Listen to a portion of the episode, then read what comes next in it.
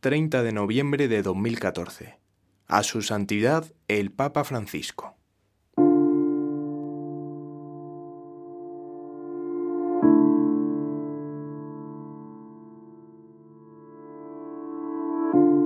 Me dirijo a su santidad porque es en quien solo confío, y en Cristo. Los últimos acontecimientos me han hecho revivir mi experiencia y heridas que pensaba habían cicatrizado. Hoy vuelven a invadir mi mente, haciéndome volver a los días de miedo y de abusos que nos hicieron pasar en aquel seminario.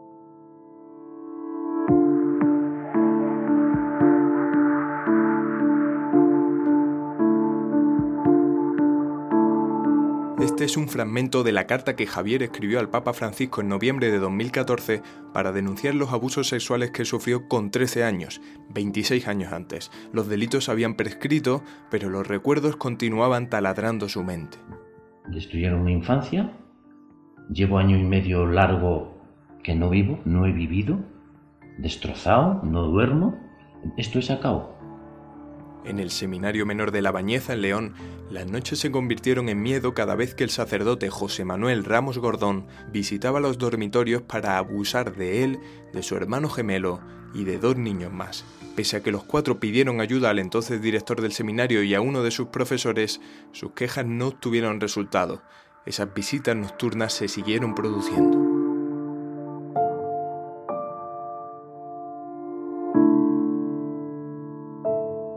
La denuncia al Papa tuvo efecto, el Vaticano permitió abrir un proceso eclesiástico contra el abusador, aunque se mantuvo en secreto. La diócesis de Astorga juzgó el caso y decidió en febrero de 2016 una sanción mínima ratificada por la Congregación para la Doctrina de la Fe. La sanción consistía en la privación del oficio de párroco durante un periodo no inferior a un año, realización de ejercicios espirituales cada mes y desarrollo de labores asistenciales en favor de sacerdotes ancianos impedidos, así como otras tareas caritativas.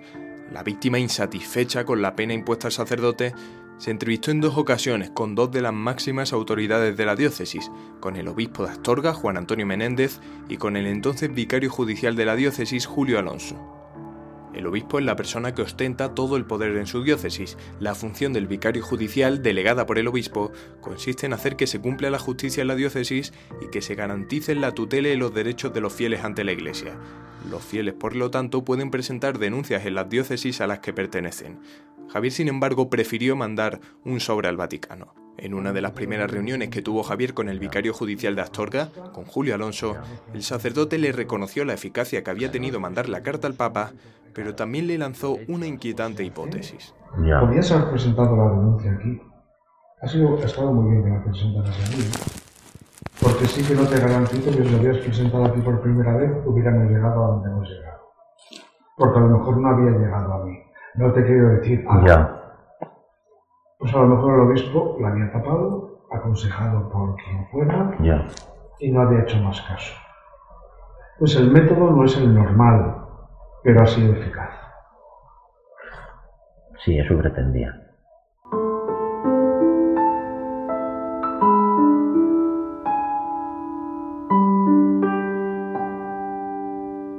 El vicario reconoce a Javier que de no haber apuntado alto con su reclamación es probable que el obispo, Juan Antonio Menéndez, el mismo que acaba de ser nombrado responsable de la Comisión Antipederastia de la Iglesia Española, hubiera tapado su caso. Pues a lo mejor el obispo la había tapado, aconsejado por quien fuera, Ya. y no había hecho más caso.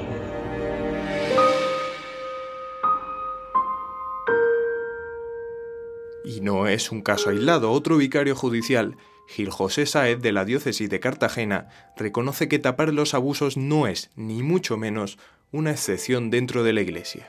Podemos decir o podemos eh, plantearnos de que la Iglesia eh, en España en el pasado silenció casos de... Por, su- por supuesto, sin lugar a dudas. Todas las diócesis del mundo, cuando llegaba una denuncia, pues cogían y decían, fulanico, te mandamos a tal sitio. Y en ese sitio seguía haciendo lo que hacían otros. Eso se hacía en toda la Iglesia Universal, incluida España. Javier mantuvo varias reuniones con los responsables de la diócesis de Astorga. Al principio dialogaba con ellos e incluso se sentía arropado. Luego empezó a pensar que el proceso no avanzaba, que se enfangaba y decidió que para tener pruebas de todo lo que le contaran grabaría en adelante con su teléfono móvil los siguientes encuentros. En la primera de las grabaciones, Javier se entrevistó en tono cordial con el vicario judicial Julio Alonso.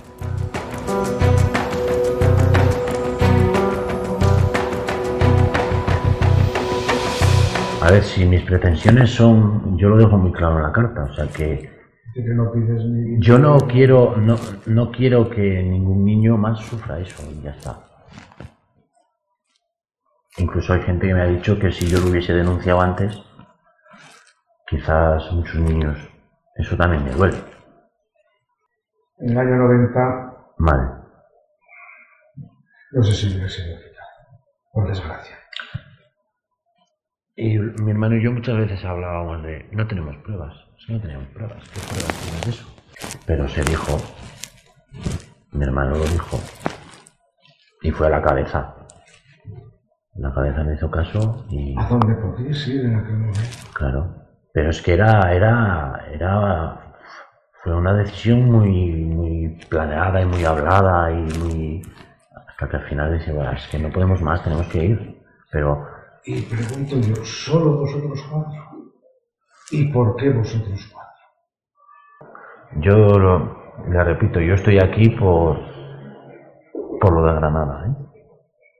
Si no, no Pero Granada es otra cosa tremenda, ¿eh? Es distinto. Si no, no estaría aquí. De todas formas, yo luego también he pensado, lo de Granada es distinto, pero yo por lo que he leído, he escuchado y tal, ese chico iba Iba a ese edificio, iba a donde iba, él iba. Yo no iba a ningún sitio, ¿eh? Me iban a buscar. No solo eso, sino que no podías tampoco marchar. Yo estaba en mi cama, donde yo me pasaba noches enteras sin dormir. Fue todo el curso prácticamente. Prácticamente. Yo no sé muy bien cuándo empezó o cuándo. El primer día, pero fines de semana sobre todo o... No, no, entre semana, no, no, Y bueno, iba cuando le quería. Yo recuerdo que olía alcohol, alcohol de las heridas, ¿eh? Olía muchísimo alcohol. De los cuatro, ¿con quién se enseñaba más? Con mi hermano. Con tu hermano. Con mi hermano, te puedo decir que era como el triple del triple que con nosotros los otros tres. Mi hermano sí lo pasó mal. Muy mal. Mi hermano tuvo problemas de elección, no hermano pasó muy mal. ¿Tu hermano se casó después? Sí, sí, tiene una niña y lo pasó fatal. Mi hermano pasó mal. Yo también, a ver, eh, yo me dirijo mucho en la carta a mi hermano, lo hago también por mi hermano, por su nombre, por su... Pero el tiempo se pasa, la vida te va dando otras ilusiones, otras... Pero fue duro, claro. Fue duro. Era un niño.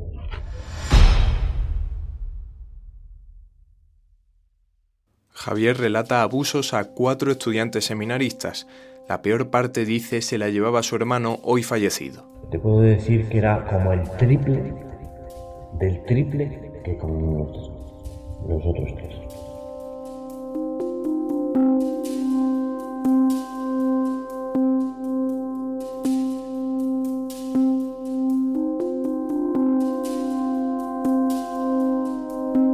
El tribunal eclesiástico decidió apartar un año al sacerdote de sus actividades como párroco. Javier, que asegura que en las primeras reuniones le garantizaron que si el cura resultaba culpable sería expulsado del sacerdocio, no queda conforme. Se produce una nueva reunión, esta vez con el obispo Menéndez, en la que el máximo responsable de la diócesis explica las medidas adoptadas a Javier y su esposa. Estos no quedan nada conformes y recuerdan un tema pendiente que les prometieron, una reparación. Javier pide una indemnización económica. Yo personalmente me parece, discúlpeme la, palabra, pero me parece un poco ridículo mm, la sentencia o el castigo impuesto después de, mm. lo que ha hecho él. Yo es que me pongo en la piel de mi hijo ahora mismo, me parece casi unas vacaciones, no una sentencia. Y aparte de esto, sí que me gustaría terminar de aclarar eh, la parte concerniente a él. Está claro que la parte concerniente al, acusado, por llamarlo de alguna manera, ya está, la sentencia. Pero ¿qué pasa con él? ¿Hay algún tipo de resarcimiento, alguna voluntad de la Iglesia de, de una indemnización? La, sentencia no, no, no, ha llegado todavía. No, la sentencia no, no dice nada. Por eso, por eso, como no, dice nada. Me parece, yo no es que no leí todas las actas, no sé si el abogado ha dicho algo sobre esta cuestión. Entiendo que es, que es desagradable, pero nos han aconsejado seguir estos siguientes pasos y así se lo transmito. Que les propongamos un plazo para una propuesta de reparación en la cual no se racane y que el plazo de esa propuesta de reparación es una semana. Quizás nosotros no sea esto lo que llevemos a cabo. ¿Qué consistiría la reparación? Pues sin, sin paños calientes. 300.000. 300.000 euros. Es que es desagradable decirlo, pero en su día no le dejaron decir una cantidad y la cantidad es esa. Solo quiero que otra persona, solamente durante tres segundos, se ponga en mi piel. A usted personalmente, personalmente, ¿eso le parece mucho dinero para resarcirme? Pregunto. mire, yo creo que no, lo que se ha hecho, no hay dinero. No hay dinero. No hay. Yo esto tengo que consultarlo, claro, yo no puedo que tengo que consultarlo en la Santa Sede, si, si puedo hacer esto, no puedo hacer esto. Porque la sentencia es lo que viene de la Santa Sede. Yo, mm, como comprenderán, pues soy el, el, obispo, pero evidentemente no soy el que dictó la sentencia en este. Pero a usted le parece razonable, ¿o no? ¿O, le parece desorbitado? O le parece... Un poco, un poco demasiado, ¿no? Pero, pero vamos. He intentado ser razonable que esto a mí no me lo paga ni un millón, ni dos, ni tres, ni, ni doscientos. Digo, soy razonable. O a lo mejor se me quiere apañar como con el castigo, con unos pocos miles de euros en el ¿De verdad? ¿De verdad? ¿O con perdones? En el proceso del abogado, bueno, por eso no es abogado, ¿no? No, yo no tengo abogado. En las declaraciones eh, debieras haber dicho que, que, se podría resarcir de esta, de esta manera, ¿no? porque entonces si lo hubieran tenido en cuenta en la congregación, pero como no se ha dicho esto, pues eh, claro, ellos no, no, lo tuvieron en cuenta, tuvieron en cuenta lo que es el derecho canónico como tal. ¿no? Y también los atenuantes, primero que ha prescrito, eh, porque son 20 años y esto ya son 28 años. La tolerancia cero no se está. Como comprendo, yo, no estaba allí. Ya. Pero el señor obispo de entonces sí fue conocedor y lo, estuvo, lo tuvo allí un año más. En las prescripciones está todo prescrito. Sí son años de prescripción, pero también son años de impunidad.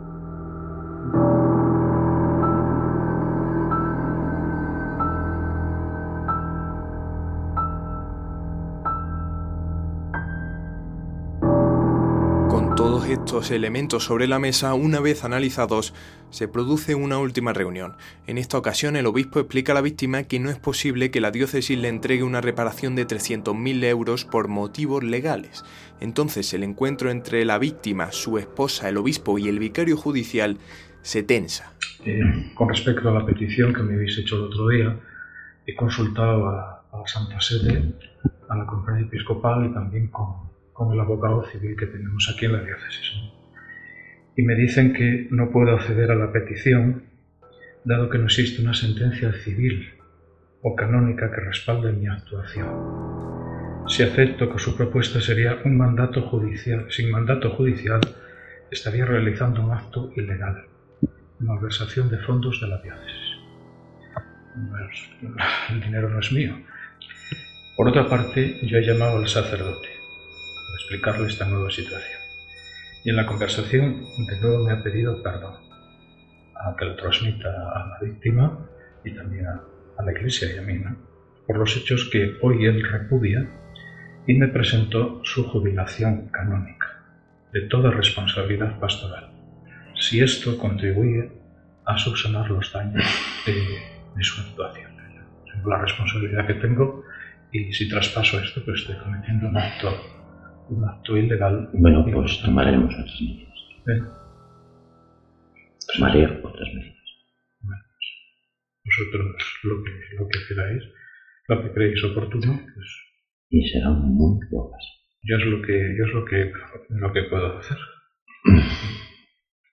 Nosotros hoy, hoy lo que no podemos hacer es pagar una indemnización sin una base legal, sin una sentencia esto, ni eh, civil ni canónica. Luego, cuando a, eh, a Javier Rey y a usted le, le, pregunté que si estábamos hablando, si se estaba planteando un resarcimiento económico, los dos dijisteis claro. A la vez, dijisteis claro. ¿Cómo que claro? Sí, dijisteis eso. Cuando ah, llegamos a ese punto, ¿qué quieres? ¿Qué pides, Julio? Me lo dijiste Al final, la última 18 pregunta veces. Te, la, te la hicimos y está en el proceso. Sí. ¿Cómo crees Y yo- que se puede yo- reparar este Sí, daño? yo, Y yo- en ningún momento llegaste a decir ningún tema económico. sí, pero pregunté que si la reparación a la que te referías se trataba de una reparación económica. Ambos dos dijisteis claro. No lo recuerdo, sí. Yo les voy a interrumpir. A mí me consta que en una de las reuniones que, que tuvieron ustedes eh, le llegó a decir, pero es que claro, ¿qué, qué le podemos ofrecer? 50.000, igual se siente insultado. Y dijo él, hombre, por supuesto. Entonces le volvieron a preguntar, entonces, ¿qué pide? Y él, al no saber qué cifra poner, porque también es muy cortante y es vergonzoso decir, quiero tanto, dijo que se le tratara como otras, otras víctimas del mundo. Y usted le dijo, deje esto en manos de estos dos curas y fíjese. Se estaba hablando de dinero, no hay que ser muy inteligente para saber de qué se estaba fue la hablando. conversación, sí. Pues la verdad es que yo no capté que se estuviese tratando de dinero. Me, me dijiste que si se me ofrecían 50.000 euros me podía sentir ofendido.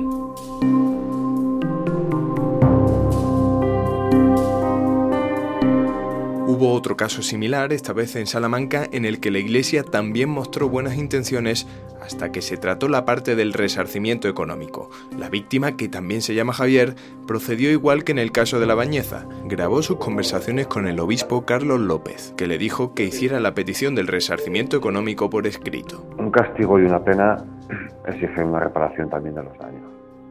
Y ustedes no lo van a reparar jamás en la vida. Ni en dos vidas mías, ni en tres, ni en cuatro, ni en cinco, don Carlos. Eso usted lo sabe.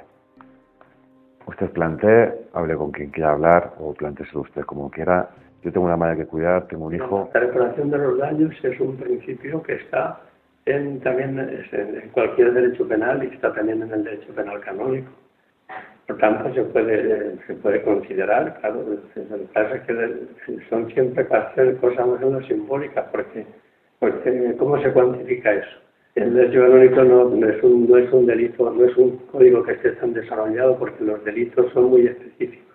La, la obligación es del delincuente. Se le puede imponer ¿eh? pues una, reparación de daños. No se trata, evidentemente, que los daños morales no se pueden pagar con dinero. Siempre que hay una, una sentencia, en una sentencia hay una, digamos, una compensación de gastos de daños, es una mera compensación. Si tú presentas una, una petición de compensación de daños, el tribunal estudiará, y yo no, te, no excluyo que se, pueda, se le pueda condenar a Isidro, pero una, una pena en el sentido peculiar, en el sentido de tú le pasas a, a este señor cada mes tantos euros, eso a lo mejor sí. Si tú quieres ir por la otra vía, tienes la vía expedita, pero, pero vamos, me temo que no vas a conseguir nada porque civilmente está escrito. O sea, civilmente, civilmente no vas a conseguir nada. Eh, sí, que la sociedad se entere, vale, que la denuncia. Eh, si se van a enterar igual porque las sentencias siempre son públicas. Y este aspecto de la posible eh, compensación económica de, digamos, de, de, compensación de daños, para que pueda ser considerada tiene que presentarlo por escrito. Hago un planteamiento así, bueno, te lo explico todo. Bueno, preséntalo lo antes que pueda, lo más rápidamente posible. Presentas una, una presenta por escrito una petición para que coste, para que coste el proceso. las actas del proceso, si no, no, preséntalo y estudiará y veremos a ver qué, qué, margen hay para poder satisfacerlo, cuando menos en parte.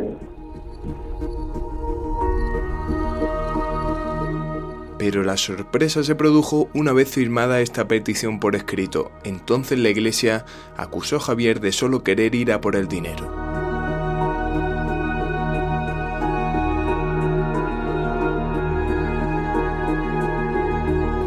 Volviendo al caso de la bañeza, con el obispo y el vicario descartando la compensación económica, Javier empieza a repasar todo el proceso, habla de las otras víctimas y da un aviso a los responsables de la diócesis de Astorga. Yo considero que esto es un crimen. Yo y todo el mundo. Entonces, me preguntaré a la opinión pública a ver qué opinan. Yo ya no puedo más, no, yo ya no puedo más. A lo mejor le hago un favor a otras víctimas. Impunidad. ¿Eh? Impunidad. No tenemos cárceles ni podemos bien, Pero si es su decisión, yo la respeto, pero que tomen mis que respeten también mis decisiones. Pero ¿y con eso a dónde pretendes llegar? No lo sé. Pues para mí será duro. Yo lo sé que será duro. ¿Y tú crees que te va a ayudar? Seré anticlerical y no sé cuántas cosas más. Sí, yo lo sé. Más víctimas sabemos que hay, ¿no? Las hay. En tu carta tú dices, hablas de algunas, algunas que en tu declaración no has sido capaz ni de identificar. Recuerda Por respeto al resto de las personas. Que no has sabido decir ni quién era. Sí sé quiénes son. No sé dónde está, pero sé quién es, como, bueno, pues claro que sé quién es. No, aparece, ¿no? En tu declaración no sabías ni de qué curso era, si era del tuyo, si era más joven, ni de dónde era. Tampoco nosotros podemos poner un edicto público y decir, a ver. Pues. Ya saldrán voluntarias. hay las. Julio, hay las. Hay las. Hay más. Hay las. Quien tiene que acabar con esto a lo mejor somos las víctimas poner las cosas encima de la mesa. ¿Qué, he sacado yo con este proceso? Destruyeron mi infancia, llevo año y medio largo que no vivo, no he vivido, destrozado, no duermo. ¿Esto he sacado? Pues no lo entiendo. Yo no lo entiendo. La justicia canónica lo que he intentado hacer es lo que puede hacer. Para, pues para mí no es justicia que le tenemos que colgar en la plaza pública para escarmiento de todo el mundo una vindicta de este estilo. Es que ni lo podemos hacer pues ni se podría hacer en ningún sistema civil. Entonces, en lo de la carta de pues, eh, voluntad de la Santa Madre de la Iglesia reparar el daño, eh, eh, eso yo no sé qué significa. ¿Qué significa eso? Significa castigar a quien, a quien ha puesto. No, hay daños que son irreparables. ¿Qué, podemos, ¿Qué más podemos hacer? Eso. Ponerle en el medio de la plaza de Astorga, colocar allí a todos los niños a tirarle piedras. No, ya lo colocará la sociedad. Tenemos que lapidarle, tenemos que. Es que no. No, eso yo, ningún sistema eh, Julio, Julio, haré un, una opinión pública. Lo voy a hacer inmediatamente. Inmediatamente. Y los nombres que están en la carta de encubridores también.